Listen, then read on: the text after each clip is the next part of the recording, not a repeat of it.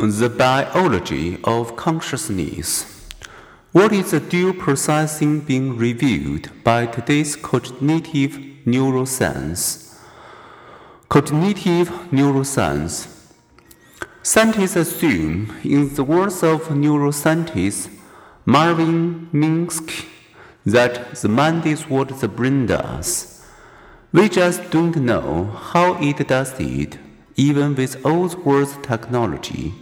We still don't have a clue how to make a conscious robot.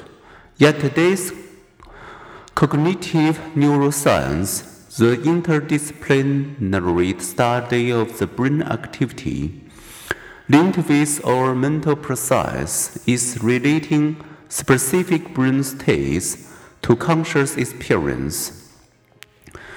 A stunning demonstration of consciousness appeared in brain scans of a non communicative patient, a 23 year old woman who had been in a car accident and showed no outward signs of conscious awareness.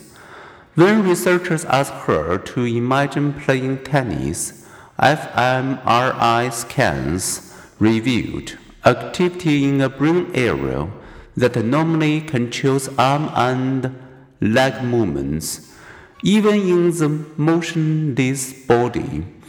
The researchers concluded the brain the, and the mind may still be active.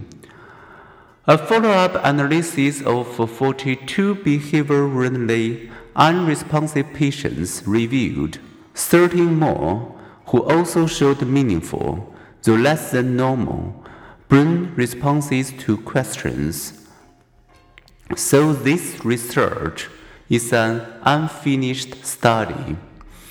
Many cognitive neuroscientists are exploring and mapping the conscious functions of the cortex. Based on your cortical activation patterns, they can now, in limited ways, read your mind. They could, for example, Which of ten similar objects you were viewing. Some neuroscientists believe that conscious experience arises from synchronized activity across brain. If a stimulus activates enough brain-wide coordinated neural activity, with strong signals in one brain area triggering activity elsewhere, it crosses a threshold for consciousness.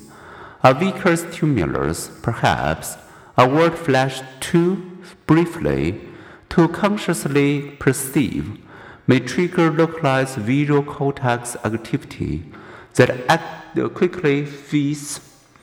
A stronger stimulus will engage other brain areas, such as those involved with language, attention, and memory.